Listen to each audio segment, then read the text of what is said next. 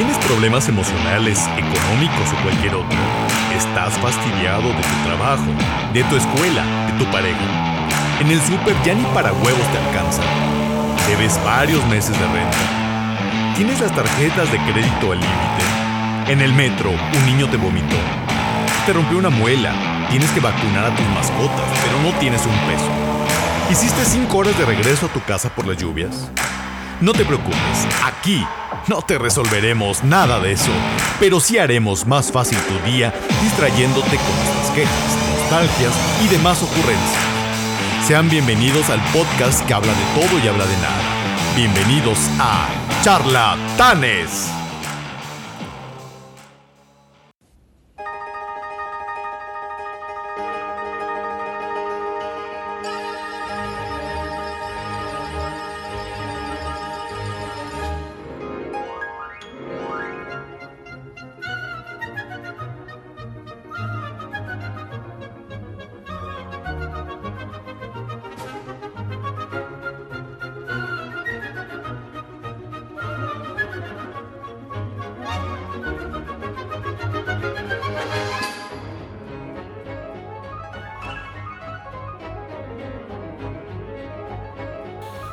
Buenas tardes, buenas noches. Yo soy Carlos Nandayapa. Y yo soy Abraham Montoya. Y en este episodio número 7 de Los Charlatanes en la segunda temporada, hemos dedicado este episodio a un fenómeno que en los últimos años Abraham ha venido cobrando cada vez más fuerza. Y nos referimos al curioso y complejo fenómeno de los perrijos, gatijos y mascotas. En los últimos años hemos presenciado un declive de lo que son las tiendas para bebés y ropa de niños. Pero en contraste, hemos visto cómo como hongos se han venido reproduciendo diversas cadenas especializadas en los más variados productos para mascotas. De acuerdo al INEGI, en el último censo de población que fue realizado en 2020, hay en México 35.219.141 hogares, de los cuales 71% tiene al menos una mascota. Aunque actualmente no existe una medición que nos dé cuenta de cuántas mascotas hay, el propio INEGI, en la encuesta nacional de bienestar autorreportado, nos da un panorama al menos sobre las dos especies más socorridas a la hora de tener una mascota, perros y gatos. De acuerdo a esta encuesta, nos reportan 25 millones de hogares mexicanos que albergan un aproximado de 80 millones de mascotas.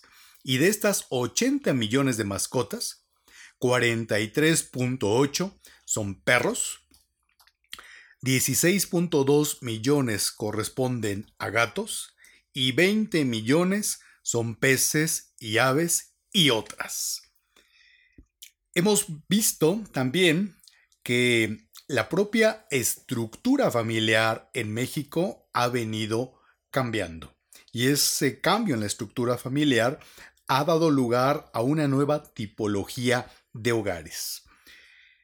De acuerdo al, propio, eh, las encuestas realizadas, una de ellas en 2009 por la casa encuestadora Mitowski, ¿cuáles son las características de los dueños de las mascotas? Un 57.7% refirió que compra comida especial para sus perros.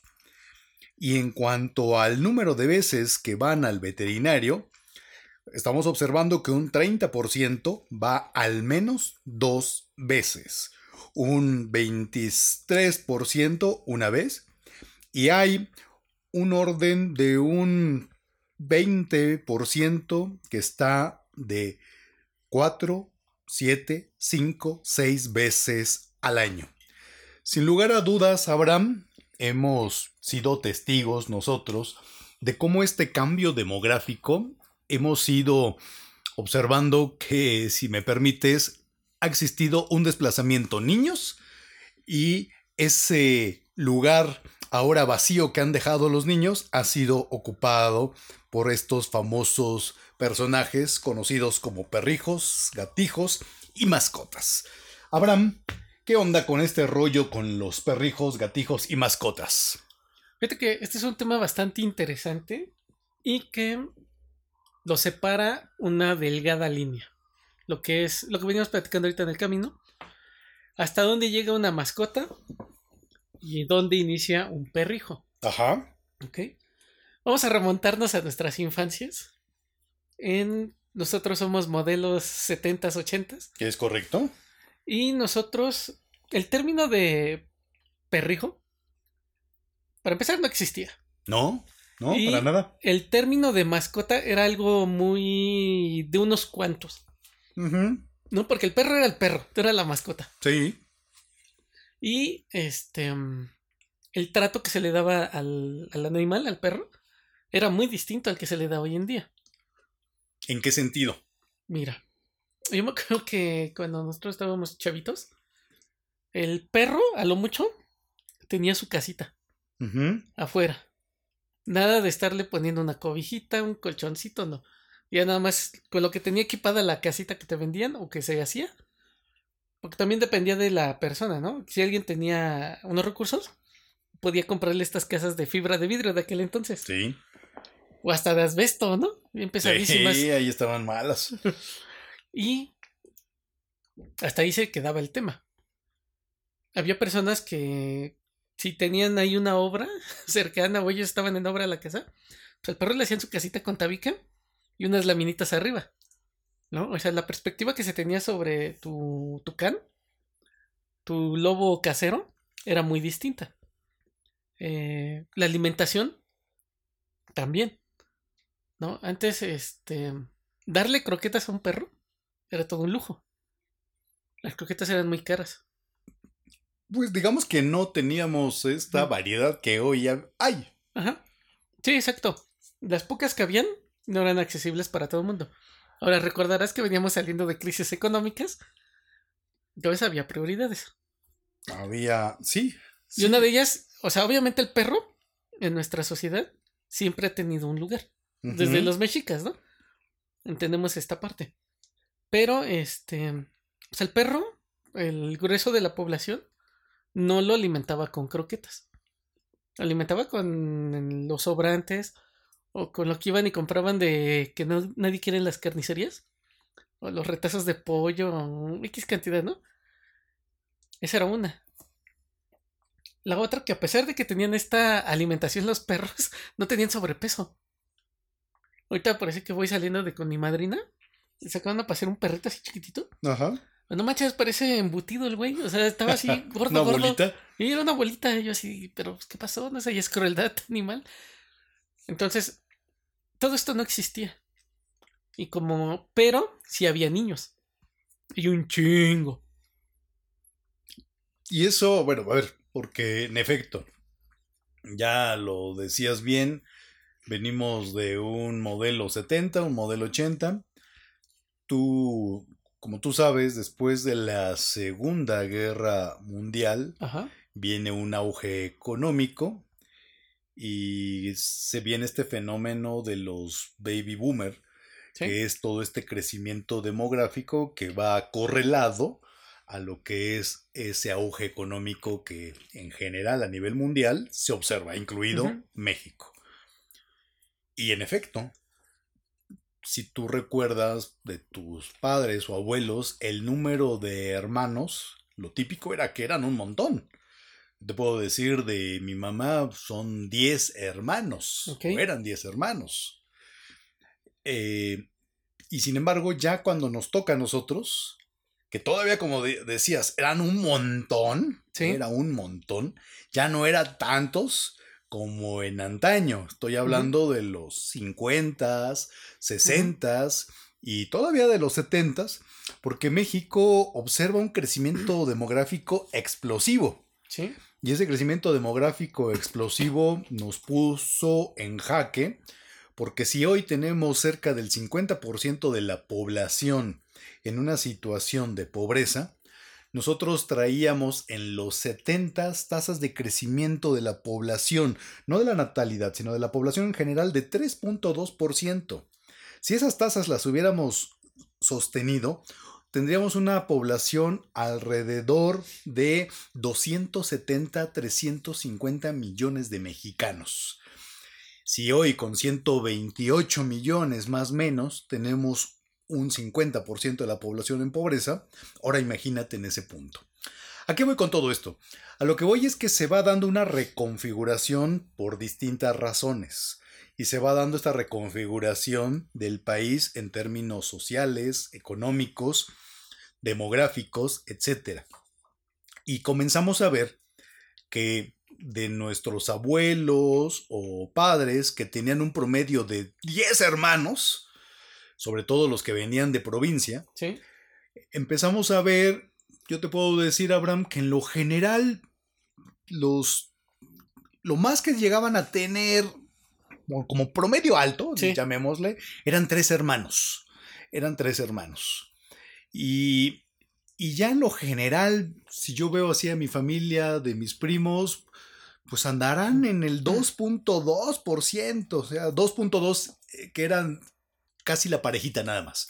Y empiezan a, ocurrir también ya muchos hijos únicos. Sí. Que poco a poco, de ser un bicho raro que éramos en los 70s y en los 80s, pues ahora empieza a ser una, eh, un fenómeno cada vez más observado.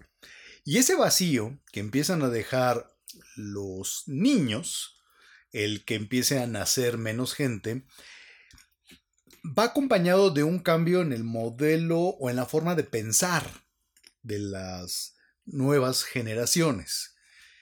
Anteriormente el tema era voy a estudiar, voy a tener una carrera o voy a tener un oficio y de eso me voy a dedicar toda la vida. Y entonces puedo pensar en tener una casa, tener una familia, tener hijos. Y se hacía, digamos, como cuando veíamos este programa de tiempos líquidos, anteriormente a esta generación líquida, pues eran tener certezas. Pero cuando, como decías bien, empiezan a existir las crisis económicas, empiezan a existir las desintegraciones familiares, etcétera, etcétera, pues también la población va pensando, estas generaciones que nacimos en los 70s, 80s, dicen, ¿realmente quiero tener una familia? Como fue el modelo típico de mis padres, o bien puedo pensar en tener ese modelo de familia.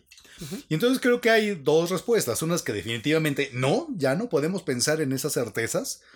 Y dos, que en algún punto también dicen, en un análisis costo-beneficio, ¿qué es mejor? ¿Niños o mascotas?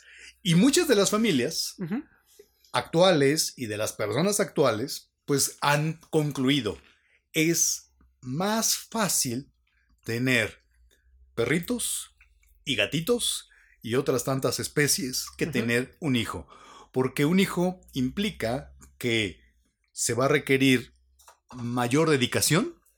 Lo terrible de las mascotas es que no viven mucho tiempo, vivirán un perrito actualmente, están viviendo 16 años, los gatitos un poco más, pero un hijo, la estadística dice que los hijos son para toda la vida. Sí, 80 años. Y entonces la esperanza de vida en México es 80 años. Entonces dicen, oh, ¿qué hago? ¿Tengo hijos o tengo mejor perritos y gatitos? Porque tener hijo implica también dedicarle el tiempo, también tener ciertas certezas. Y a, a, reserva de que también hay nuevas estructuras familiares, pues ahora la pareja tiene que trabajar. Los dos tienen que trabajar. Y en tiempo para poder estar con la familia es un modelo muy diferente al anterior. Y no estoy diciendo que sea mejor o peor, sino sencillamente estoy diciendo que es diferente. Y eso da lugar a que entre la disyuntiva que tengo, un niño o un perrito, una niña o un gatito. No es que los esté poniendo en el mismo rasero, nada más estoy diciendo que las personas hoy han empezado a modificar sus preferencias. ¿Qué onda con eso, Abraham? Mira, fíjate que. Sí, obviamente estas generaciones piensan muy distinto a nosotros. Sería un error Ah, bueno, ya no digas la- las de esta época. Estamos, primero Ajá. empezamos con los nuestros, Los nuestros. nuestros contemporáneos. Sí, por decir, eh, también con mi mamá. Tiene, no me acuerdo si seis o siete hermanos. Algo así es el madrazo. Y sabrá Dios si mi abuelo habrá tenido una bala perdida por ahí. Seguramente había muchas cosas ahí raras. Hasta donde yo sé, sí la tuvo, pero como. De los secretos guardados Ajá, por los- todas sí, las pero familias como lo mexicanas. idolatran. Yo no, obviamente. Sí, sí, cosas, ¿no? Sí, dicen que en México no puede haber hijos únicos. Exacto. Que no conozca a mis hermanos o hermanas es una cosa, pero Sí, que siempre hay por ahí algo. Entonces, bueno, entonces partimos de eso, ¿no? Como tú lo dices, hay un auge económico, hay certezas y tenían más derechos y prestaciones que las que tenemos tú y yo, que somos... Sí, totalmente. Y no se diga las nuevas generaciones, esos ya No, les va a tocar nada. Ya están jodidos. ¿No? O sea, si nosotros nos cuesta trabajo tener acceso a cosas, a ellos les va a costar más. Pero Sí, regresemos a los gatitos. sí, sí, exactamente. Sí, Porque sí. ya sentí frío, yo porque también, desde ahí tenemos un pequeño porcentaje, interesantemente, de podescuchas de 0 a 17 años. Que- Que no sé cómo llegan a esto, pero bueno. Es lo que te iba a decir, ¿se perdieron en algún momento? Bien, eso habla bien de ellos. Y este... No se preocupen, sí tienen futuro. Sí, sí, ustedes hagan de cuenta que no lo Sí, dije, ¿no? exactamente. Hagan de cuenta que un profesor universitario no lo dijo. Exacto. Ah, no, un par, ¿no?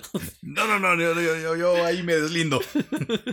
Bueno, entonces, venimos de esto, ¿no? De estas grandes familias en las que sí, tú sabías que lo ibas a poder mantener. Y sí, o sea, una familia antes de siete integrantes, ocho, Sí. salían bien, Y a todos vestían. a todos vestían, A todos mandaban a la escuela. ajá, los Todos alimentabas. comían. Sí, Y luego todavía se iban de vacaciones los cabrones. Exacto.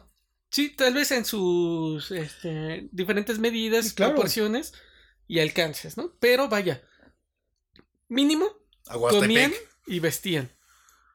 Cosa que se me hace impensable ahorita, por lo menos a mí. Imagínate tener una familia de 10, maestro. No manches. No, pues yo que no tengo ninguno. ya me fastidié yo solito, ¿no? y fíjate, y es algo curioso que platicaba ahorita con mi madrina. Esa como rechazo que tengo hacia los niños. De que no me llama la atención tener hijos. Al cierre de esta edición. Yo creo que no son los niños, yo creo que son los padres de los niños que no han hecho buenos niños. Sí, tú los ves y dices, ¿qué onda, no? Pero, si la futura madre de mis hijos escucha esto, Exacto, quiero decirte que tú llegaste a cambiar las cosas. ¿eh? exactamente. Una Entonces, vez te lo digo estar, Adela. Exactamente. Bueno, una vez que he sacado el carro del charco, este, por decir, yo que soy modelo 83, cuando iba a la primaria, sí, el estándar eran tres o cuatro hermanos.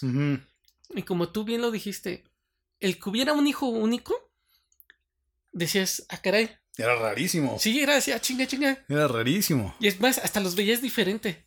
A pesar de que todos éramos iguales, los veías así como tú, tú bien lo mencionaste, como bichitos raros. ¿Y cómo es posible que no tienes hermanos? O sea, ¿qué pedo con tus papás? ¿No? Ahí ya hasta te ponías a cuestionar a los padres, ¿no? Por su decisión. No, al modelo familiar que se tenía en ese punto, porque imagínate, uno que vienen de un matriarcado, hijo único, puta, Ujú, pues era todavía, tenías que poner cara de malo para que no te estuvieran dando lata. Exacto. Sí, porque no había quien te hiciera la balona, ¿no? Sí, ¿Quién porque te iba a siempre era, te voy a defender? echar a mi hermano, puta madre, yo decía, cabrón, ¿Y ya me quién le jodí. echo, no? Exactamente. Entonces, sí, o sea, éramos este más, habíamos muchos niños. El otro día, ahora que estábamos retomando esto del clasismo y racismo de la, sesión pasada, este, también me llegó el rumor de que en la escuela, en la primaria en la que yo iba, antes ponían una cartolina que decía ya no hay lugares. ya no hay lugares. Y No ahora- insistan. Ajá, exacto. Y hoy en día ya ponen este de lugares disponibles y demás porque va a la baja. Están desapareciendo los turnos vespertinos. Sí. Tú recordarás que cuando éramos niños era usual, sobre todo en las escuelas públicas, Sí. que hubiera turnos vespertinos. Que eran los malos, eran los que rayaban las bancas. De eso eran los malos. Y, y la secundaria, igual. Era, yo fui turno vespertino toda la secundaria. Pero hoy Sí. realmente, ya no digas las primarias, Sí. las secundarias que tenían los dos turnos se están quedando con un turno. Sí. y que nos lleva a ese tema. La, de, la dinámica demográfica, la composición de las familias está cambiando. Así es. ¿Te acuerdas de qué número de lista eras? Ya, yo era veintitantos. Era como de media tabla, por el que soy M. ¿Cuántos eran en tu grupo en secundaria? Como unos. Fácil, como 50, yo creo. Éramos grupos Éramos casi rondando los 60. Sí, eran 50. Ahora que en la universidad se quejan algunos profes de que tienen 60, pues digo, pues eso era lo común. Ajá. En secundaria era lo común. Sin embargo, yo era número de lista en primer año de primaria, era número de lista 32. Sí. Primer año de secundaria, perdón. Primer año de secundaria era número de lista 32, de un rango casi de 60 alumnos, también media Sí, tabla, porque tú soy eres N. N. Yo soy M. Y era Exacto. veintitantos. Pero en tercer año ya era número de lista 17. Ah, cabrón. un fenómeno que no lo percibía, pero en efecto, iban cayendo, cayendo, cayendo, cayendo, cayendo, cayendo, cayendo. Sí, era un filtrote la secundaria. Era un filtrote la secundaria, sí, unos desde el primer semestre Ya sabías que chingaban a su madre. O sea, sí era una cosa muy, muy interesante en términos sociológicos de ver cómo ya unos no acababan en el primer semestre. Fíjate que ahorita que mencionaste eso, me acuerdo que en la secundaria cuando yo entré, había un sujeto al que le decíamos el Neandertal. Y también nada más fue el primer año. Y ya el segundo, ya no. Hasta ahorita que me lo mencionaste, ya tenía años que ni me acordaba de ese cuate. Sí, va- iban cayendo. Ujú. Pero volvemos a ese punto. Han ido transformándose. Han ido transformándose las familias. Y ese espacio que han dejado los niños ha sido ocupado por perritos perritos. y gatitos. Exacto. Fíjate, ahorita que estoy aquí con la esta eh, tabla del INEGI, vemos que desde el 94, nótese, 94 Salinas, error de diciembre, Que ya era una constante de que nos remataran cada seis años con un regalito y una sorpresa de Sí, esa. cada inicio y cierre de sexenio era. A ver ahora qué nos depara. Sí, exacto. Había en el 94 2 millones 900 Nacimientos. 904 mil aprox nacimientos, más o menos, ¿no? Porque ves que es imposible tener el dato cierto, y menos en el 94 que el sistema no era tan... Sí, no sé cómo identifican al niño, al primer niño que nace en el año, ¿no? Que- que- Ajá, en el mundo. ¿no? del mundo, no sé Sí. cómo le hacen los cabrones. Ok, pero fíjate que desde ahí viene en pique todo esto.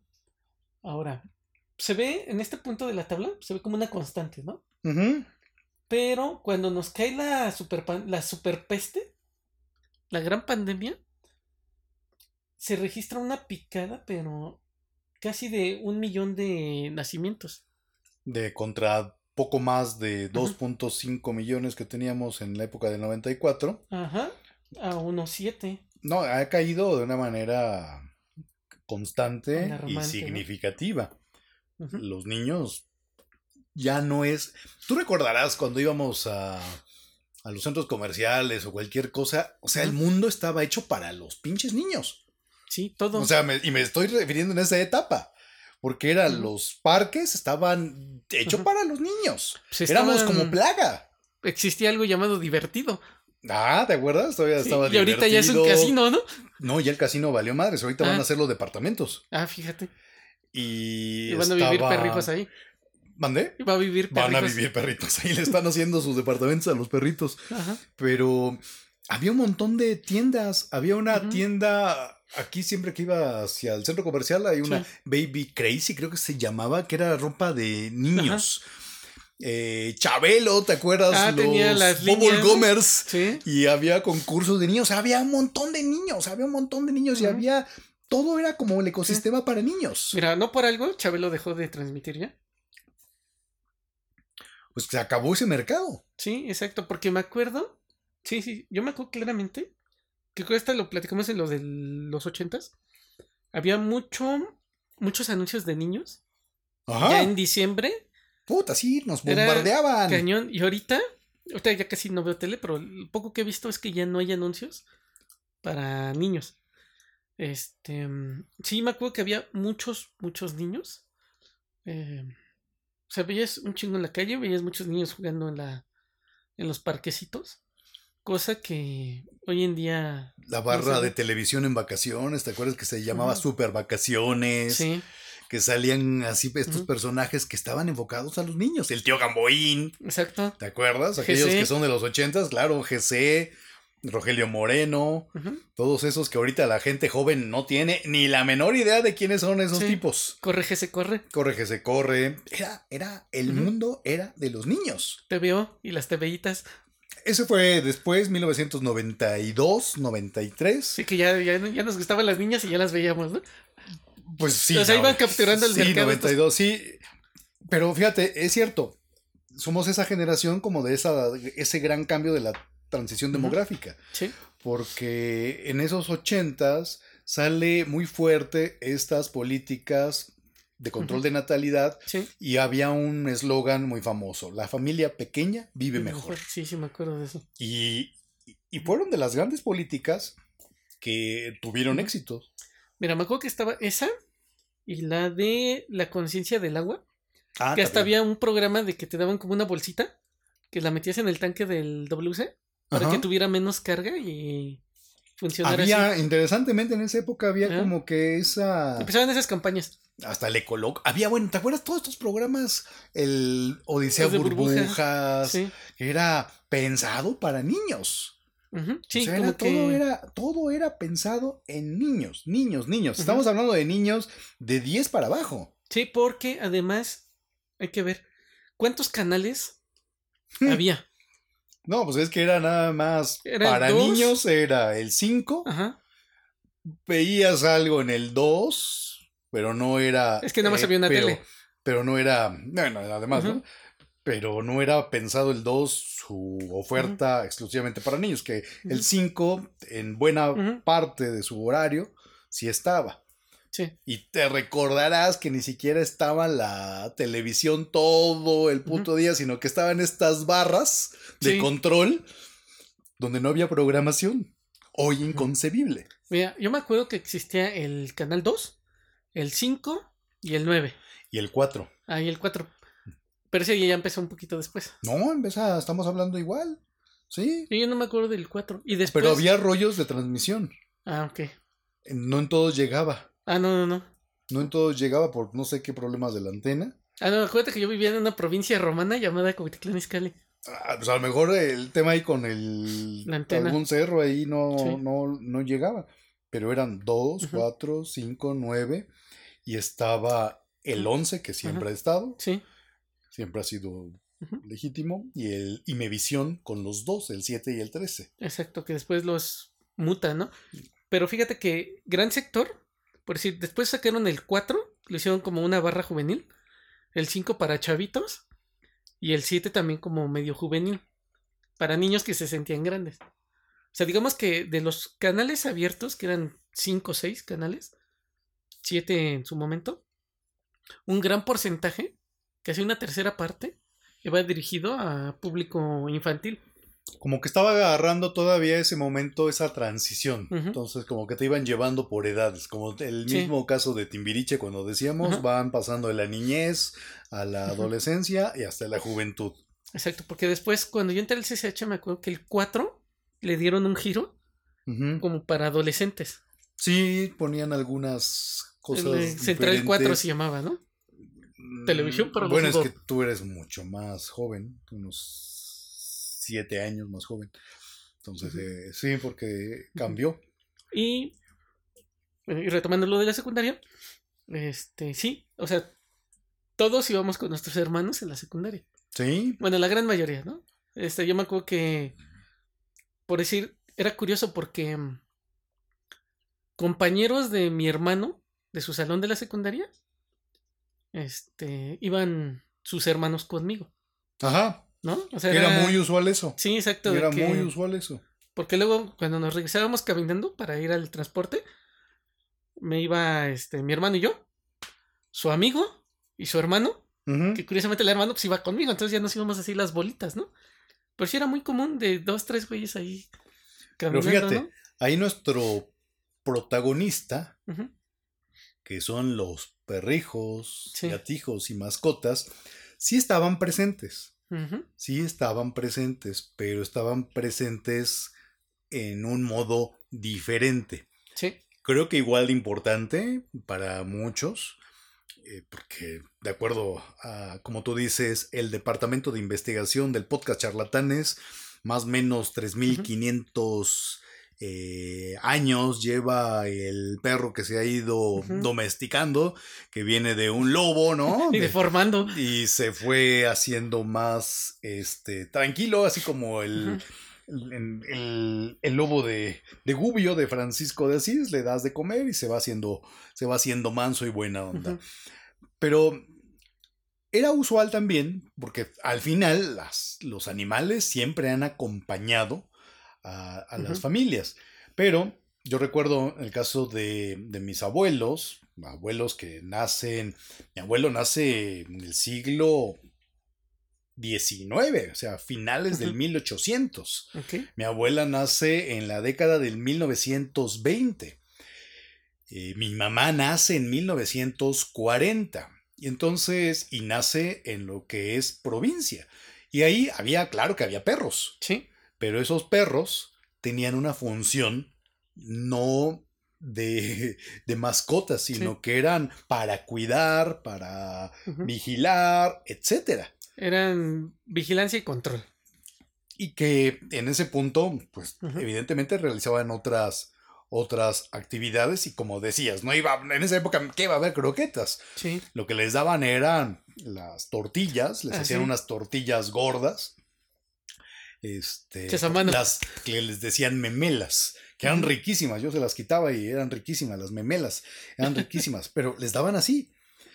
Y ya después, eh, si lo vemos en la ciudad, sí hay perros, Sí. sí hay gatos, sí hay aves, sí hay peces, pero eso era como el espectro común, porque no eres el espectro de ahora, que ahí hay un espectro pero amplio de mascotas, porque no solo hay perros, no solo hay gatos, hay cuyos, hay este, etcétera, etcétera, etcétera. Pero en nuestra generación, pues muchos de nuestros amigos tenían mascotas, Sí. tenían su perro, tenían a veces un gato, Sí. pero como dices, tenían una, un modo diferente.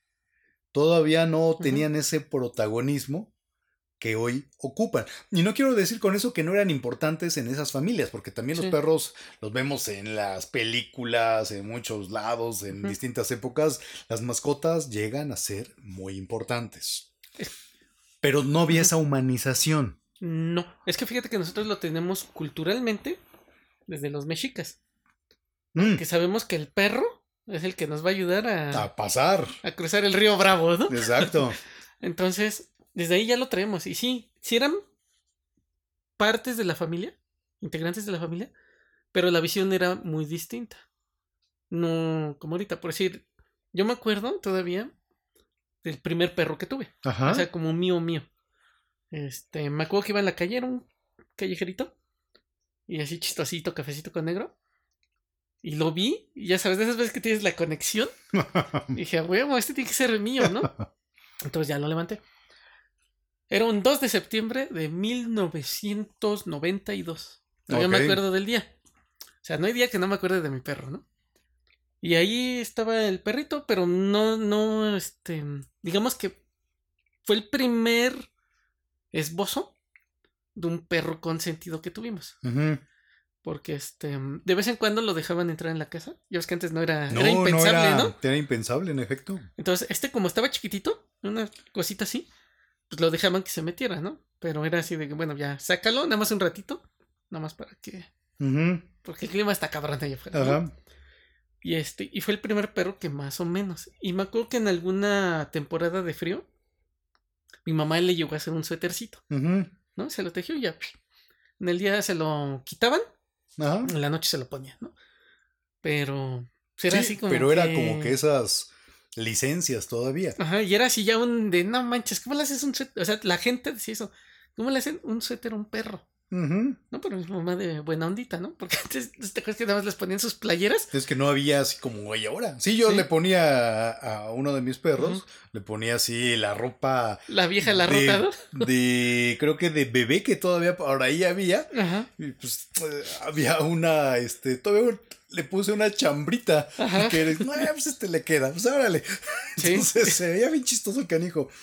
Pero en efecto, no había, sobre todo con nuestros padres, sí, que vienen de otra lógica. eh, yo recuerdo a mi mamá, eh, tuve mascotas interesantemente han gravitado en mi Sí. vida, pero así consciente realmente fue hasta Bonami, que fue mi perro maltés sí, y que realmente fue una cosa maravillosa, porque algo sí es cierto, Abraham. Un niño con una mascota sí, y sobre todo, en este caso, un hijo que no tiene hermanos, cuando te llega eh, la mascota, puta, te cambia la vida. Y realmente, ahora que estábamos haciendo la investigación para este programa, eh, hay experimentos en el sentido estricto entre cuáles son los efectos sobre presión arterial, depresión, ansiedad, eh, etcétera, cortisol incluso. De grupo control tiene una, un peluche, Sí. grupo tratamiento tiene una mascota viva. Y lo que se ve es que generan efectos de tratamiento, particularmente en ciertos segmentos de la población. Población anciana, niños y personas que tienen alguna situación, autismo, etcétera. Esa interacción les Sí. cambia. Pero volviendo a Bonami, que era mi mascota, pues mi mamá primero me decía, no, pues no, no entra. ¿Cómo No crees, entra, no? sí, no entra. Es el tapelo. Exacto, sí, porque además era, era un maltés peludo Sí, y no eran hipoalergénicos como los de ahora. Porque estos que tengo que son schnauzers, o sea, les haces así, no, no sueltan. no. No sueltan, porque Bonami no, Bonami era una cosa así que se despeluchaba Ajá, y entonces no entraba, ¿no? Pero pues, pues, estaba siempre aquí, ya regresaba de la escuela, pues lo primero que hacía era meterlo. sí. Y, no, ¿no? y eran unos, unos, unas peleas porque justo cuando ya iba a regresar mi mamá de trabajar, el canijo Bonami se subía a su cama y se hacía pipí. Puta madre, O sea, y en ese momento era ching. Pues ahí, en la lógica de un niño, Sí. no, pues ahorita lo limpio en chinga. Sí. Metía la ropa, bueno, la, la ropa de cama a la lavadora, como Sí. Dios me daba a entender, la echaba a andar. Y decía, no, ahorita se seca, ahorita se seca. No, está haciendo sol, Sí, ¿no? exactamente. Sí, pero ya lo hacía el, el Bonami como a las 5.50. Sí. Ya cuando mi mamá llegaba como a las 7, decía, puta, no, no, no. Entonces eran unas regañadas. Sí, ¡Ah! Eran cosas así, te voy a correr junto con tu perro, cosas así. sí, Con el paso del tiempo, pues al final las familias son como en los memes. sí, Cuando llega un miembro de la familia con un perro, no, que no entre aquí, lárgate, cabrón. sí, Y con el paso del tiempo, escena 2 del meme, sí. al, al que le están diciendo, no, lárgate tú, cabrón, diciéndole el el hijo y el perro allá al lado del sillón con los papás, bien padre. Pues Sí. así pasa, fue pasando con el Bonami. El Ujú. Bonami finalmente entra a casa, Ganó la batalla. ganó la batalla porque además no le gustaba quedarse en el patio.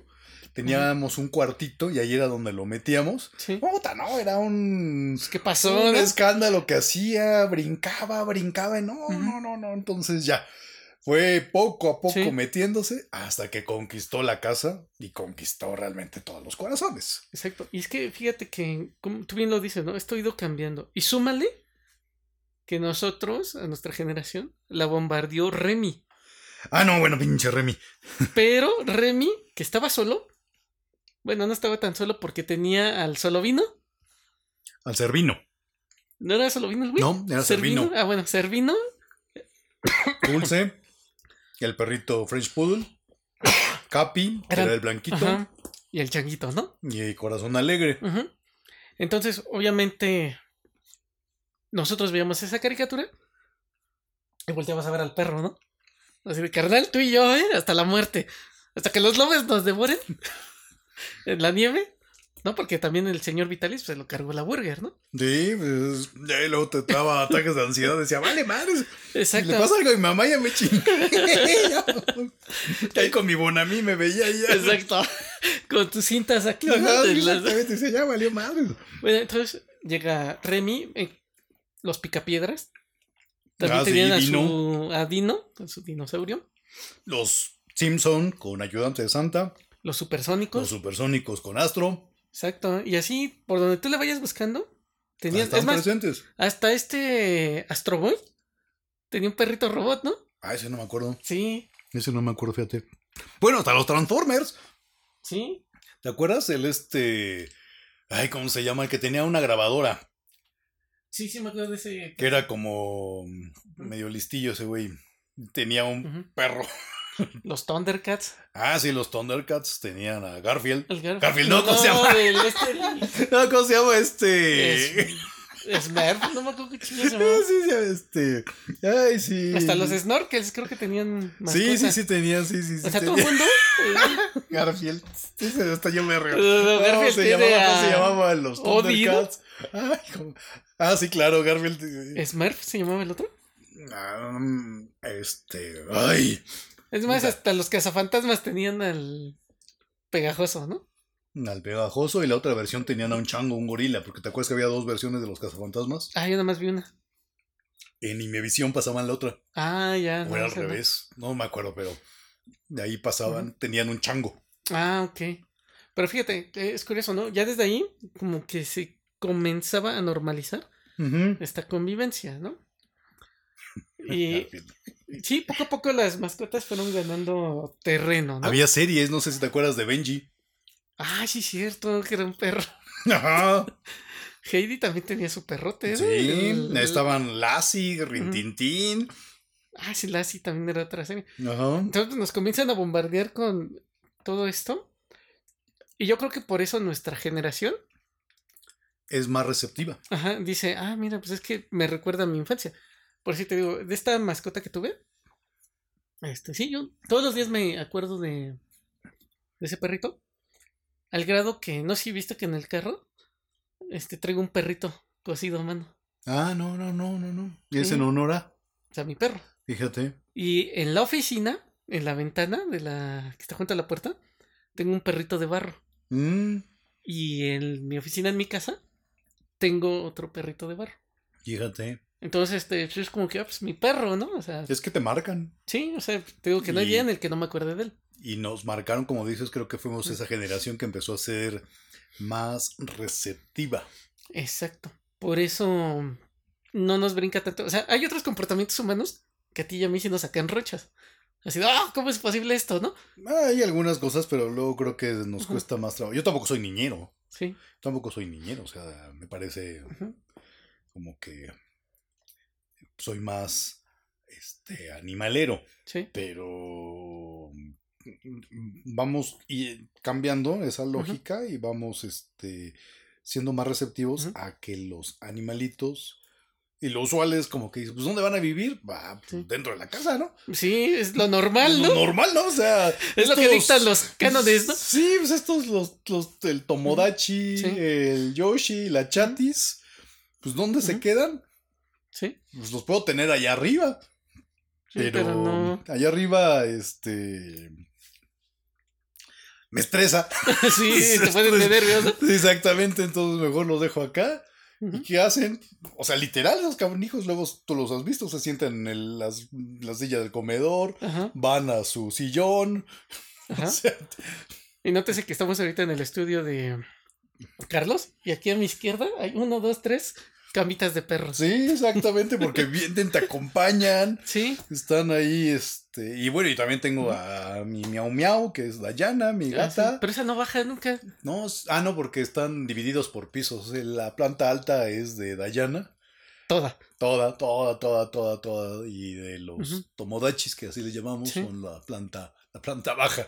Pero Sí. también, o sea, de repente, yo, yo nunca había tenido un gato. Y de repente me lo trajeron. Ujú. Así como que, ¡ay! Llegó un gatito. Yo pues, les dije que, bueno. Y ahora ya. O sea, Ahí está. ahí está, entonces ya. Sí. Y se va todas las noches allá a la cama y ahí está. Dices, ¿qué onda? Y, fíjate que el primer acercamiento que tuve yo más con un perro ya de casa, casa, casa adentro fue un schnauzer que tuvimos. Ajá. O sea, después yo. O sea, yo desde el otro perro ya no tuve uno así que fuera mío mío. Entonces a mis papás les regalaron un schnauzer. Y ese sí, desde el principio fue de. Se va a quedar De casa. adentro.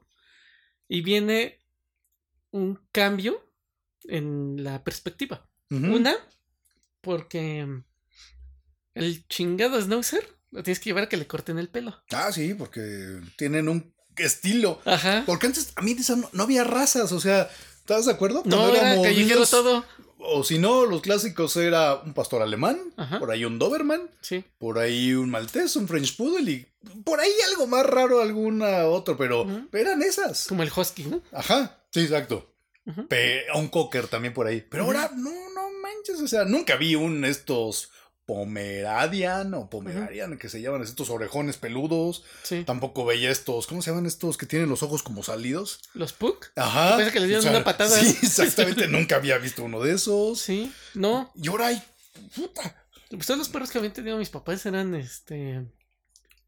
Pues este, criollos, o sea, callejeros. Ajá. Que los levantaban y de, ah, mira, justo lo que nos hace falta un perro, ¿no? Vente Ya pa' acá. solo vinos. ¿no? Los solovinos. Entonces, este. Porque llegó solito. No. Entonces, una vez que tenemos este schnauzer, es de. No, pues hay que llevarlo a cortar el, el pelo. ¡Ah, chinga! ¿No eran así? No. Sí, porque uno bañaba a su perro. Sí. Ajá, y con agua fría. Sí, esa dices, Órale, ¿no? ya hace chingo de calor, vámonos. Y el perro no hacía nada. No. Órale, va. Échanmelos, ¿no? Entonces, fíjate, esa era una. Luego, pues que los tienes que llevar a que le corten las uñas, ¿no? Ah, sí. sí, Y decías, cabrón, también. Obviamente lo de las vacunas, Entonces creo era como de ley, ¿no? sí, era de cajón porque estaban las campañas, ¿no? Ujú. Y tú nada más llevabas el perro y ya. Era lo único Una que tenías que hacer. año. Ajá, ¿no? Y ya le ponían, órale. Que era una triple o algo así, ¿no? Les Ajá. ponían. Ahorita no me acuerdo, ahorita no sé cómo esté. antes, pues, sobre todo chiquitos, contra el parvovirus, moquillo, rabia. Sí, exacto. Y este, y ya párale de contar, ¿no? Y te daban tu carnet, ¿no? Ajá. Sí. Y ya, y el carnet lo guardabas, ¿no? Y Ya Ahora- se acababa. Exacto. Y ya después me acuerdo que todavía no había ropa para perros. No. Eso me acuerdo que comenzó, yo así siendo consciente, como por, yo que yo lo viera, como por el 2010. Serían los primeros Mm. que vi que empezaron a vender como unos suétercitos. Pues tal vez sí, porque el término perrijo viene del 2011, 2012. Ujú, Entonces, tal vez sí. Todo nos referimos aquí en México. Sí. Seguramente allá del otro lado había. No sé si te acuerdas que por esos años sí hacía frío en diciembre. Pero un frío cabrón. Sí, hacía más marcado. ¿no? Ahorita ya no hace tanto frío en esa temporada.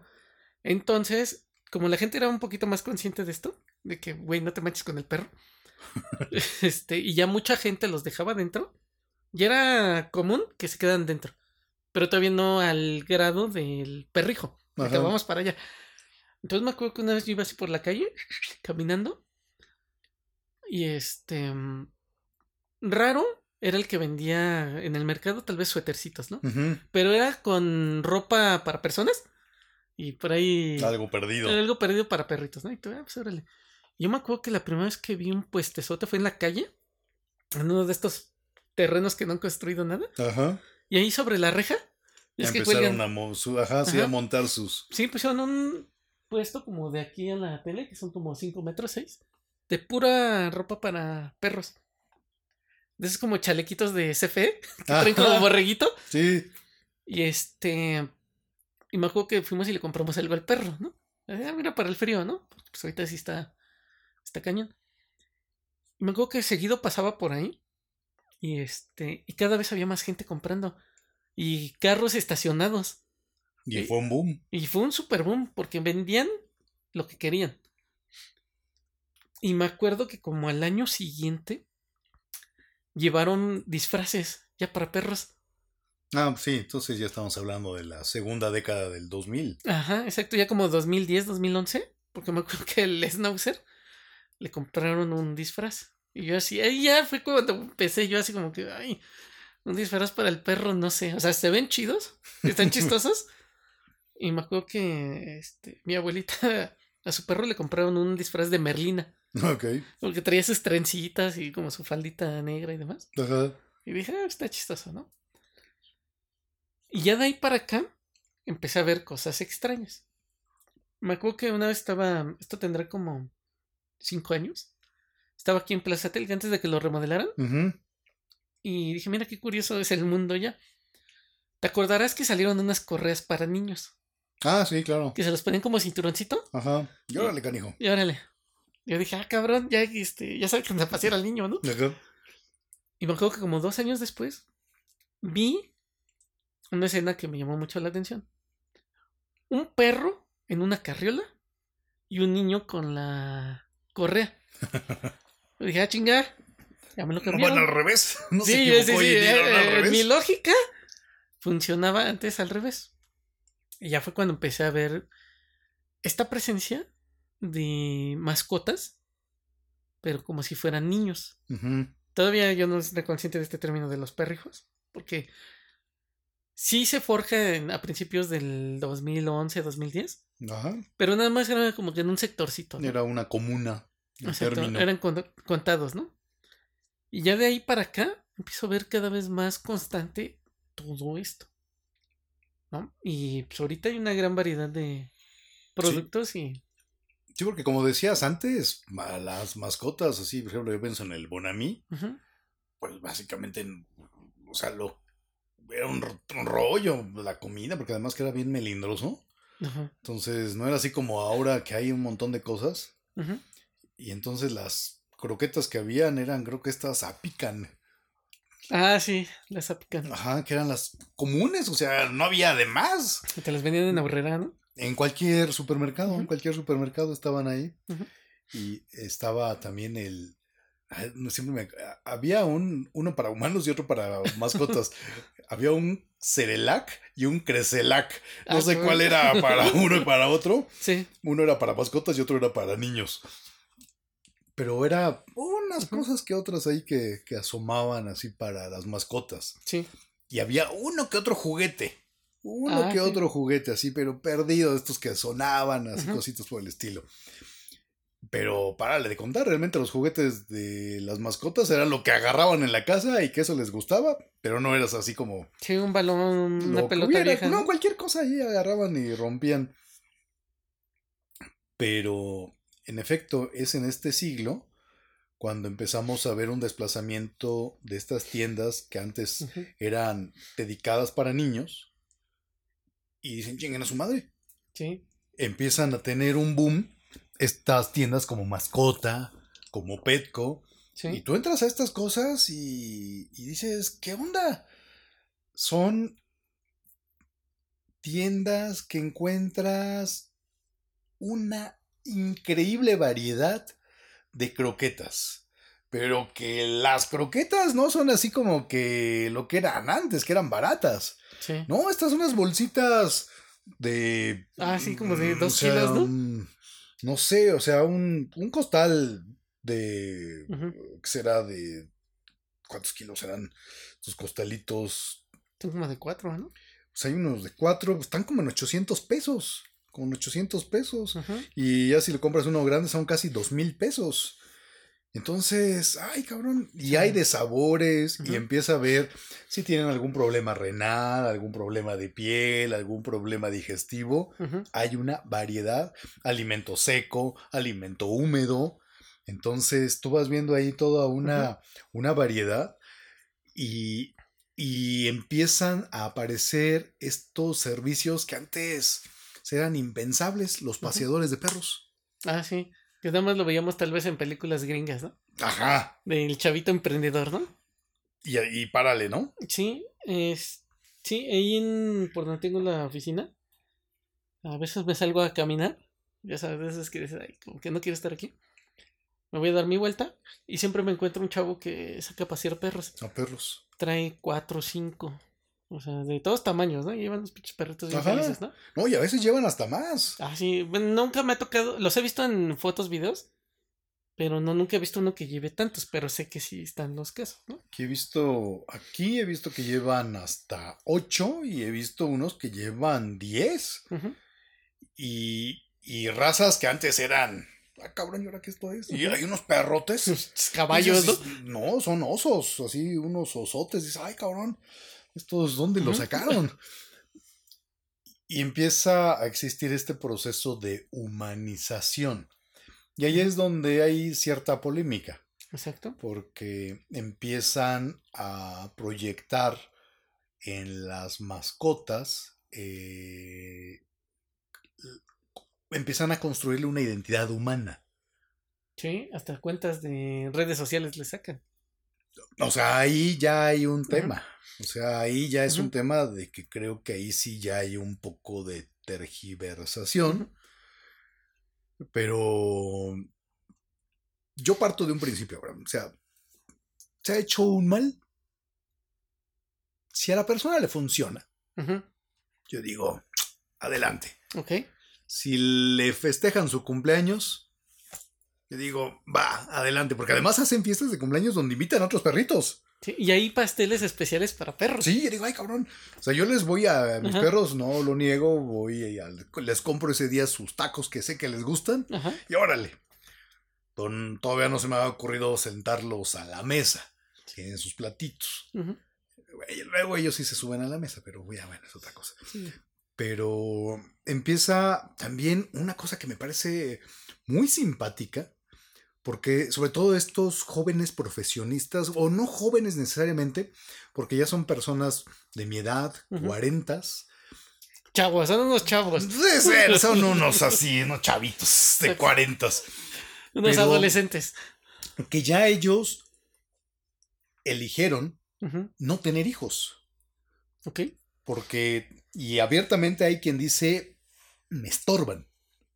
No concibo mi vida con hijos, porque me van a quitar tiempo, Sí. me van a consumir mucho tiempo. Y entonces, pero sí tienen un perrito. Sí. Y interesantemente, hay, ahora he empezado a ver, hay guarderías. O sea, otra vez rumbo hacia Periférico Norte, casi llegando a la desviación de Tlalnepantla, sobre Periférico, no sé si has visto, hay un predio. Y en ese predio hay un montón de perritos. Ay, Pero que van las personas, porque además, o sea, no es así barato, sino que van, dejas a tu perrito para que juegue, le den de comer. Hablando de mi gato, ahí va mi gato. Ah, sí, es cierto. Este. Pero ah, va a ver a su pez porque tiene un pez. tiene una mascota mi gato. Ah, sí, ya Sí, sí tiene sus Ah, peces. Ajá, tiene sus peces para que se desestrese. Porque se estresa y luego sale más caro. Sí. Hablando de gatijos. Y entonces las personas van y dejan a su perrito. Y ves a los perritos, están bien contentos los cabrones. Es que de tenerlos encerrados en una casa. Sí, que o vayan sea, a sí, y entonces es así como que, ay, ya voy a ver a mi amiguito el Alaska o a mi amiguito el Schnauzer. Entonces, Sí. dices, ay, cabrón, o sea, creo que hasta ahí va. Pero en algún punto, tal vez como, tal vez me resista un poco, tal vez sí hay una proyección de un vacío que se trata de humanizar.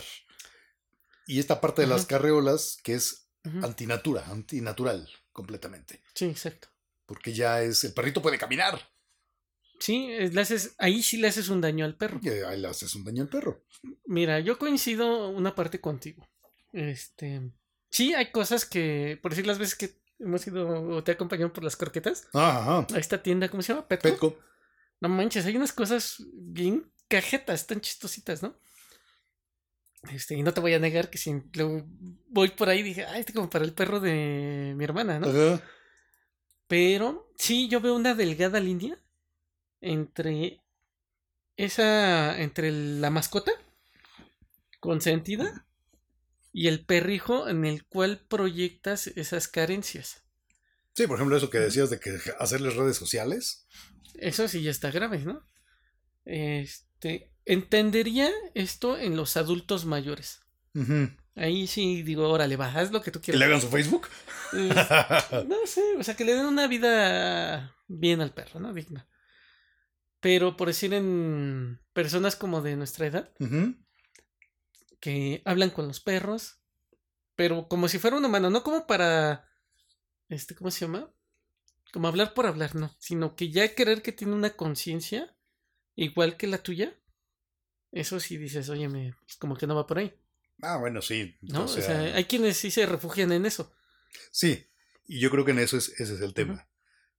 cuando tratas de llenar ciertos vacíos y en vez de trabajarlos, los tratas de ficticia o artificialmente llenar con tu mascota. Tu mascota puede ser alguien, un ser muy importante para ti, que te da horas de felicidad. No tiene comparación porque esos cabrones cuando llegas del trabajo, llegas de todos lados, te van a recibir siempre con el gusto de siempre. Exacto. Y dices, ah, bueno, órale, va. Sí, somos compas, ¿no? Exactamente. Y, los hijos no necesariamente así como, ah, ya llegó este güey. Sí, ya voy a reclamar y a Exacto, Sí, exactamente, ¿no? Sí, o sea, no en todos los casos, pero en la gran mayoría. Por lo menos lo que yo he visto. Entonces dices, tienen una parte padre, pero ya pensar eh, que vamos a hablar, eh, o que, a ver, Tomodachi, dame un consejo, ¿cómo le hago aquí, no? Sí. Entonces digo, o sea, yo todavía no llego a ese punto, ¿no? O sea, decirle, si, si, oye, Tomodachi, ¿cómo, qué, hago en el trabajo? Fíjate que tengo este problema, ¿no? Y que empiece a contestar como él. Sí. Ya sería como que ahí sí ya hay un proceso. Raro, ¿no? Ya raro de una tergiversación, ya hay una deformación. Mira, por decir, ahorita el más común que yo he visto, y últimamente lo he visto más en la universidad, y que creo que también no es nada sano, meten a los perros y a los gatos en unas como mochilas con una burbujita. A los gatitos. Ajá, pero no manches, ¿le ves la cara al pobre gato? Y dices, no, ese güey como que en primera no quiere estar ahí encerrado. ¿No? Y, se ven todos estresados, ¿no? Como que... pero es que fíjate que hay unos que sí les gusta. Porque también yo he visto ahí en la universidad otra vez vi a una chica que llevaba precisamente a su gatito en estas como cápsulas. O sea, que tiene así. burbujitas, ¿no? Y el gatito feliz. Ahí va, va viendo. Y, y los lo, lo saca. Como una correita. Va, hace sus gracias. Sí. Este. Y ya, lo vuelve a meter. Hay toda una polémica. Hay en la propia universidad quien dice que no entre, que no entre. Sí. Hay otra visión que dice eh, entran alcoholizados. drogados. Entran drogados. Sí. Em, si a este alumno alumna llevara a su gatito le reduce ansiedad en este pinche mundo, digo, ¿qué mal está haciendo? Yo digo, ninguno. Ok, si hay mm, una finalidad de... como de una terapia. Es que eh, el gran rollo, Abraham, es que, y tú también como docente lo sabes, estamos viviendo generaciones que viven con la ansiedad y con la depresión bien cabrona. Sí que ya forma parte de su ADN. No es de que tienen de repente una crisis existencial, sino que su vida es una crisis existencial. Y entonces los animalitos, perritos, gatitos particularmente, se vuelven realmente animales de compañía y que les aminoran de una manera muy importante la ansiedad y los hacen un poco más funcionales. Entonces, yo digo, ¿qué mal haces? Vis a vis, insisto, cuando salen de estos centros recreativos, regresan. O sea, yo sé que el perrito no entra alcoholizado, no va a tomar su coche ahí alcoholizado y va a chingarse a otros perritos. Y digo, ok. Digo, si yo sí creo, Abraham, que el mundo es mejor con un perrito, con un gatito. Ok, de acuerdo. Ahora, evidentemente, el ser humano necesita otro ser humano. Exacto. Y esa parte debe ser insustituible. Pero no hace mal poner ese aderezo a una... Hay matrimonios que tienen mascotas, tienen hijos y puede haber esa complementariedad. Y yo veo esto como que se vale. Mira, como complemento está bien. Y sí, estoy de acuerdo contigo. eh, si la persona lo necesita por algún. para ser funcional, va. El problema es cuando sustituyes a otro ser humano. Como tú lo dijiste, necesitamos más. Nosotros, nosotros somos una raza, una especie Sí, que tiene que socializar. Así se ha desarrollado evolutivamente. Porque somos conscientes de que solos no íbamos a sobrevivir en la, correcto. en la jungla, ¿no? En la sabana, en, en el Ártico, donde se hayan desarrollado todas estas poblaciones. Eh, por decir un ejemplo que a mí se me hace que no, no, no, no me cuadra. Es este. mm, Estas personas que tienen una pérdida de una pareja y la sustituyen por una. Ah, por un perro, un gato, lo que tú quieras, ¿no? Entonces, en vez de superar esta ruptura Claro, o se esta quedan pérdida, ahí estancados. ajá, proyectan a la pareja sobre el perro. Y es cuando los humanizan. Que eso sí, como creo que ahí estamos de acuerdo, que Sí. una vez que ya humanizaste al animal, ah, ya sea el, el perro, pez, este, gato, ya es cuando hay un problema. Una porque no sé si tu capacidad eh, de, en muchas maneras se reduce. Sí, sí, seguramente. Y yo creo que ese es el tema.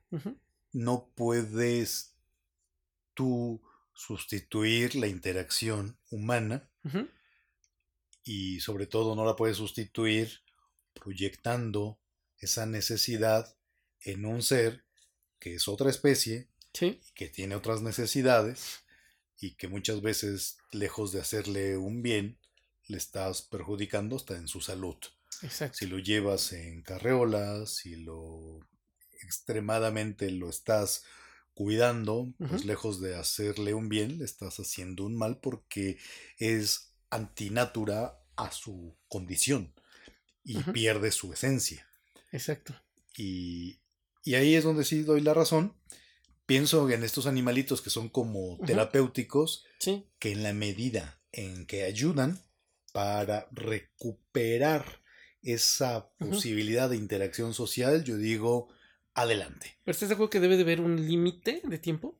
O sea, no puedes depender. No, evidentemente no puedes depender porque la tragedia de los de los partiendo así de los perritos y de los gatitos es que son más finitos que nosotros. Sí, Entonces, como dice Hegel, lo, lo propio de lo finito es suprimirse a sí mismo. Entonces, los perritos y los gatitos se suprimen antes. Entonces, piensa en un mundo en el cual una persona, un alumno, su, su animalito de compañía terapéutico no le permite dar el salto para Sí. poder volver a la interacción humana. El día que pierda el perrito, la orfandad en la que va a quedar. es Entonces, un ahí dato es- alarmante, ¿no? Ese se vuelve, dices, vale madres, porque si el, si no logró, y además el perrito, pues son, el perrito, el gatito, pues son como intervenciones, eh, pues coyunturales. Fíjate que ahorita que me mencionaste claro, Gracias. la esencia del, del perro, me vino a- la cabeza algo. Aristóteles. Ajá, Ya es que él manejaba el concepto de logos, ok. que es la esencia de un objeto o de un ser. La esencia del perro no es estar en una carriola. No, El, No, no, el- no. el perro es un lobo. sí, Y aunque las razas que tenemos hoy en día sean mutaciones o deformaciones de lobo, este ya es distinto. ¿No? O sea, por decir ahorita. Una persona que necesita esta interacción con el, con el perro, pues lo va a cargar, lo va a acariciar. Pero pues lo tienes que bajar en algún momento. El perro tiene que caminar. Sí. Porque si le estás haciendo un daño muy grande a, Tienen que correr. Tienen que correr. Por eso estos perritos que tú comentabas que lo sacan acá, están felices, ¿no? Porque pues, esa es su naturaleza. Sí, están Por brinca, brinca, brinca, na- nadan, o sea, se vuelven. El tema creo que es cuando en efecto empiezas a sustituir. Ahora, ¿cuáles son los casos en los que se, sus- se sustituyen? Yo he visto que los sustituyen por hijos. O sea, realmente por un hijo. Porque los, les compran regalos, cositas, que están padres, ¿eh? No te voy a negar que no. Este, por una pareja Ujú. o por un este, familiar. Yo he visto que esos tres casos son los más grandes en los cuales sustituyes a, a, un, a un humano por un, un animal, ¿no? Vaya. O sea, obviamente estoy en contra del maltrato animal en todas sus este, Manifestaciones. manifestaciones, pero creo que también debe de haber un límite. O sea, ¿en qué momento pasas de consentirlo al maltrato animal? Sí, sí, que ¿No? lejos de hacerle un bien le estás haciendo un mal, quedan obesos, son Sí. más propensos a enfermarse, Ahora, eh, pierden su esencia, los estás desnaturalizando. sí, por eso me acuerdo que en Francia hace un par de semanas prohibieron a los PUC ¿Y eso? porque el PUC tiene muchos problemas de, de respiración. Como tiene su trompa, su tráquea muy corta, Ajá. el aire no se calienta en ese Ah, trayecto. ¿cómo crees? Ajá, entonces empiezan a asfixiar. Por eso van así jadeando todo el tiempo. Y Entonces para frío no sirven. eh, también los, este, o sea, el bulldog, el cabezón, Ajá. ya ves que también se constantemente se está asfixiando. Los, por decir, los salchicha, pues tienen problemas en la En columna. la columna. ¿No? Este, bueno, aquí tú con tus schnauzer, ¿cuántos temas no tienes con ellos? Pues son. Ahí en la pandemia yo creo que fue cuando más fuimos Sí. al veterinario porque mm, estás comiendo cualquier cosa, dices, Ajá. órale, toma también tu, Exacto. toma uvas, todo, y dices, no, las uvas les hacen mal, entonces El chocolate, ¿no? el, el chocolate te dicen que les hace mal, estos de repente se han robado chocolates y están vivos, está, ¿no? están vivos, entonces, pero Sí. Y, y ese es otro tema también, porque el tener una mascota también Ujú. implica tener una capacidad financiera para poder sostener a ellos. Porque al final estos seres van a depender íntegramente de ti. Y los veterinarios no son baratos. ¿No? Y además ya no son como antes, que nada más era veterinario del barrio, Sí. sino que tú vas a los hospitales veterinarios, que todavía no se comparan a, a otros lugares como Estados Unidos, pero tú vas ya aquí en México y sobre todo aquí en la Ciudad de México, dices, wow, Sí. o sea, ya tienen, tienen una atención que muchas clínicas del sector salud las quisiera tener, porque les ponen, a ver, la radiografía, les hacen estudios, la, la, la, la, la, la, la, la, y listo. Eso sí, una, la nota, una, la nota, o sea, la Dayana, mi gata, que de repente en pandemia se puso... Eh, se, le dio ansiedad, yo creo. Le dio ansiedad. Puta madre, no, no, no, no, no, no. Entonces yo ya pensé, dije, no, hasta ya va, ya va a chupar faros. Y como 20 mil, 25 mil pesos se fue en doctores, doctores, doctores y, mm, Sí. y lo que quería era terapia. Eh, chatis que le sale una hernia, otros como 25 mil pesos. Y dices, sí, como tú dices, "Ah, doctor, haga lo que tenga que hacer. pero importa lo no que importa cueste, lo ¿no? que cueste, en efecto, pero Sí, sálvelo. Ahorita no importa si yo vendo un riñón. Sí, exactamente, sí, sálvelo. Entonces, sí, también es una cosa ahí bastante onerosa. Y desafortunadamente también vimos en la pandemia que muchas mascotas fueron abandonadas. Sí. Porque empiezan a dar cuenta que el animalito crece, el animalito, como cualquier ser, necesita también ponerle límites Exacto. y necesita tiempo, necesita atención. Su naturaleza misma les hace mucho más inteligentes, mucho más fuertes que un ser humano. El ser humano necesita mucha más atención, acompañamiento, etcétera. Ellos por su propia condición, mientras no los desnaturalices, evolucionan rápidamente y nada más es como, a ver, cabrón, hijo, no, no, esto no se come, esto no se rompe. Sí. Y van aprendiendo, van aprendiendo. Pero sí, creo que estamos viviendo un tema muy interesante, pero de qué es un boom, es un boom. Y es tan sencillo como tú ves Plaza Satélite. Anteriormente en Plaza Satélite tenías ahí un logo que decía prohibido meter mascotas. Sí, Hoy es lo in, es que todo sea pet friendly. sí. Y hoy Plaza Satélite, la otra vez sí también yo dije y coincidí contigo, es, estaban tomándole fotos Al- a, o sea, en un punto dices, ay, vale, madre, digo, no, está bien, a mí los niños no me gustan mucho, digo, "Ah, sí, están mejor los perritos, pero de repente sí ves, dices, ay, no, a ver, y es así como esa, esas fotos, ¿te acuerdas de nuestra época de caritas? Ah, sí, que eran como 5 o Así 6, como ¿no? cinco o Repartidas. seis. Y entonces así estaban haciendo con los perros. Dije, órale.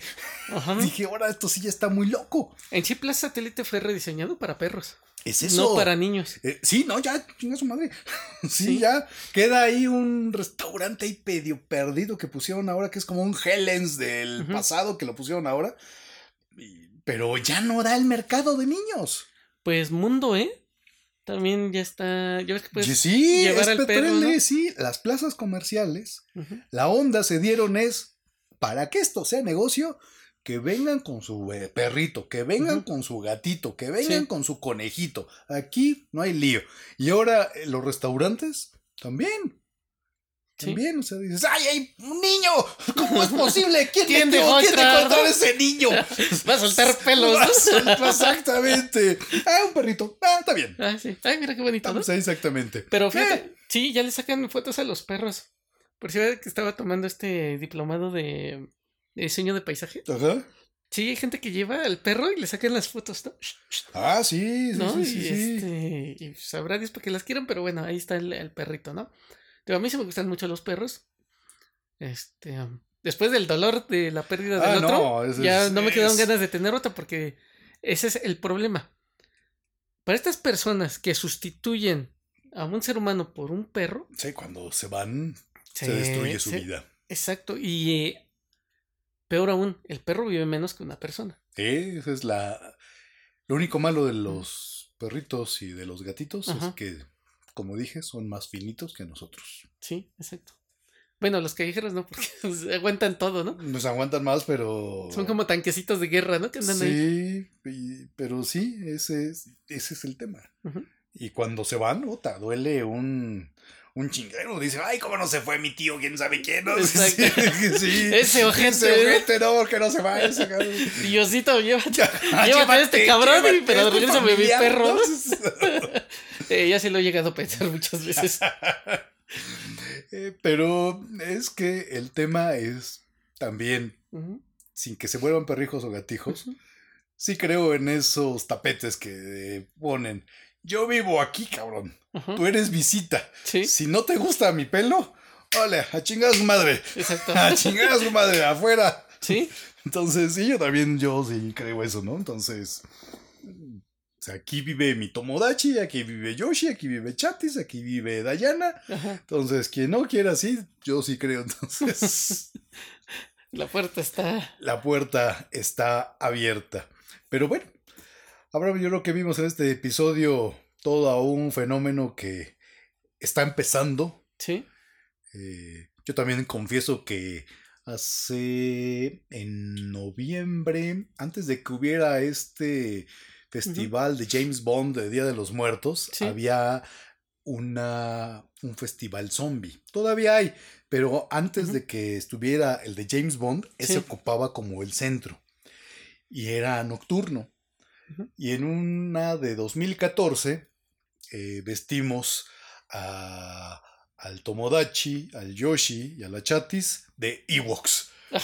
Entonces yo dije, no, ves que sí parecen. entonces dije, no, estos, yo quiero vestirlos de Ewoks. Ajá. Y total, que el único que caminaba, porque los otros estaban, eh, porque también se molestan, eso Sí. también es cierto, y eso también estás violentándolos. Porque lo que fue Chatis, dijo, chingas un... ¿Cómo me ponen esto? Yoshi, que es el más, este, ese sí estuvo feliz ahí vestido Sí. de Ewok. Y Tomodachi, ese cabrón dijo, no me voy a mover. Sí. Entonces todo el tiempo lo tuve que llevar cargando al cabrón porque no quería moverse. Ajá. porque no le gustó el traje de Ewok. Pero, Ajá. este, todo el mundo decía, ¡Uy, unos Ewoks! Entonces dije, sí, son míos, cabrón. Entonces, ¿Cómo ves? exactamente. Entonces ya, tú sabes si le entras. Sí, es que hay unas cosas bien interesantes para los perros. Por decir, el día que fuimos a. ¿Cómo se llama? Petco. Ajá. El día que nos intentó talonear el güey ese. Ah, sí, sí, sí, sí, sí. Este, en lo que tú seleccionabas las croquetas, yo me di la vuelta ahí en la tienda. No manches, vi un impermeable para perro. Ah, sí. Padrísimo. Yo dije, ¡ay, está bien chido! O sea, o sea, yo lo vi. Y dije, bueno, ¿y si se lo compra al, al perrito de mi hermana? Y aparte al lado del, del impermeable venían las botitas. Las botitas. también así que hacen juego con el impermeable. Ajá. Y yo así, ah, están bien padres, ¿no? Y ya después vi al lado, o sea, seguí barriendo, tenis. Sí, no, es que hay todo. Ajá, y más a la derecha, gorritas con su viserita Ah, sí, sí. y sí. este, y lentes. Lentes. Sí, ahí es donde ya empiezan así. Ajá, y- o sea, no te voy a negar que sí. Dije, están padres. Pero también dije, ay, como que me brinca un poco. Hay algo que creo que por eso el ser humano los busca tanto, porque quien hemos tenido mascotas, hemos aprendido a ver que tienen, eh, a pesar de, como diría Darwin, hay una diferencia de, ¿cómo dice Darwin? Hay una diferencia de... Ay, se me va el nombre, se me va el nombre, es en diferencia de clase, no. Hay una diferencia de clase, pero no de grado. Ajá. Es que hay especies que son compatibles, ¿no? Es que hay esa diferencia de clase, pero no de grado, porque observa uno, ellos saben divertirse. Sí. O sea, cuando, y, y saben estar tristes y saben reírse, si me permites decirlo. O sea, yo lo veo.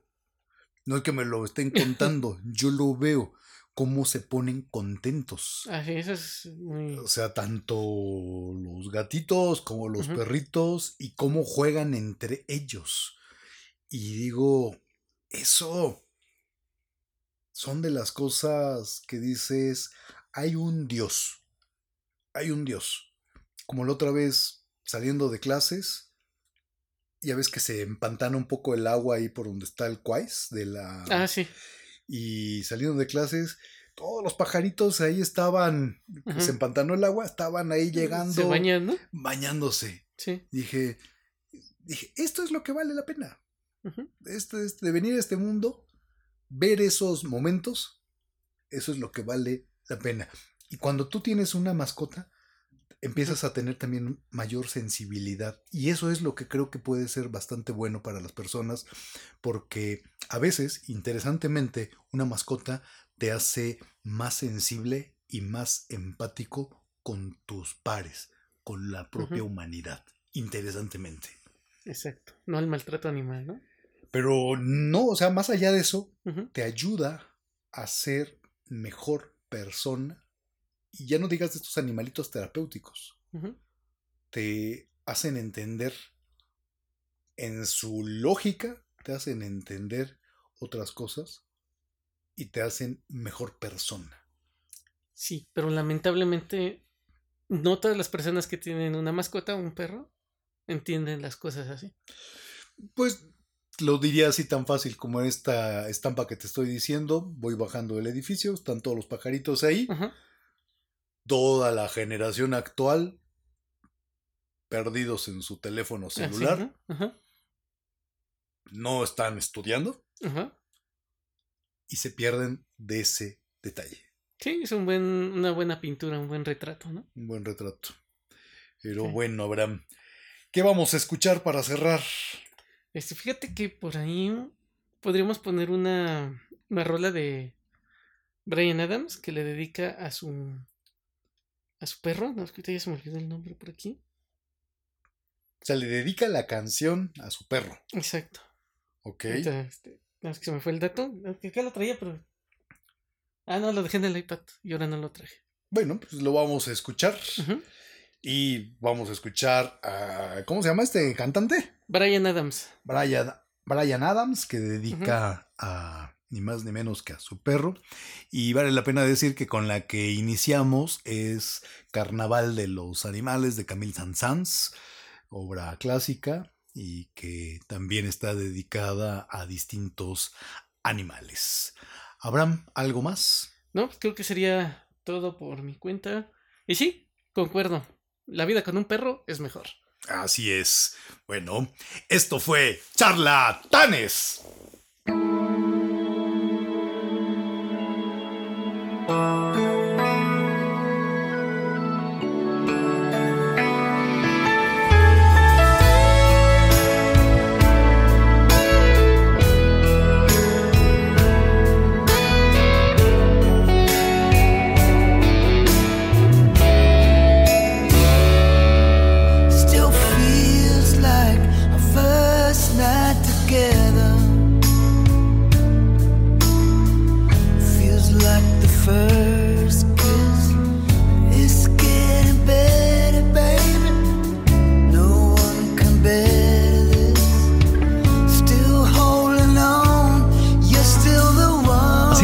Episodio de Charlatanes, el podcast que habla de todo y habla de nada. Gracias por tu preferencia y compañía. Por favor, no olvides suscribirte a nuestro podcast y seguirnos en nuestras redes sociales. Y recuerda que pronto volveremos con nuestras ocurrencias en otro capítulo más de Charlatanes. Hasta la próxima y recuerda, Carpe Diem.